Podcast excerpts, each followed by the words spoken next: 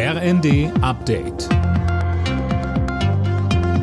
Stündlich neu. Auf den Punkt informiert.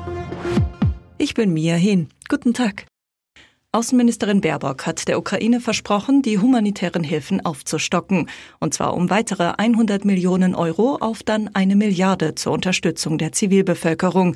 So Baerbock an Tag zwei ihres Ukraine-Besuchs. Uwe Schimonek. Baerbock will damit einerseits ein Zeichen an die Menschen in der Ukraine senden, sie können sich auf die Hilfe aus Deutschland verlassen, und andererseits auch an Kreml-Chef Putin. Man lasse nicht zu, dass er die Ukraine zermürbt, weder militärisch noch wirtschaftlich noch humanitär, so die Bundesaußenministerin.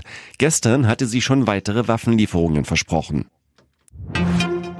Zwischen Israel und der Terrororganisation Hamas gibt es offenbar Fortschritte für eine weitere Waffenruhe im Gazastreifen und die Freilassung von Geiseln. Das israelische Kriegskabinett gab jetzt grünes Licht für weitere Verhandlungen.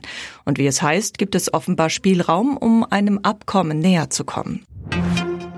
Die Deutschen zahlen im Schnitt derzeit über 40 Prozent mehr für Heizen, Strom und Tanken als vor drei Jahren. Das zeigt eine Analyse des Portals Verivox, schreiben die Funke-Zeitungen. Anne Brauer. Ein Drei-Personen-Musterhaushalt zahlt laut Verivox derzeit pro Jahr im Schnitt etwa 5.300 Euro für Heizen, Strom und Tanken. Das sind gut 1.500 Euro mehr als im Februar 2021. Vor allem das Heizen mit Öl und Gas ist deutlich teurer als vor der Energiekrise.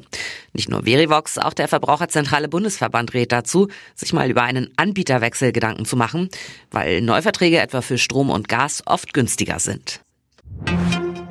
Die hohen Mieten in Ballungsräumen werden zunehmend zum Problem auch für Unternehmen. Laut einer Umfrage der Wirtschaftsprüfer von PwC denkt deshalb ein Drittel der Berufstätigen in Großstädten über einen Umzug und Jobwechsel nach.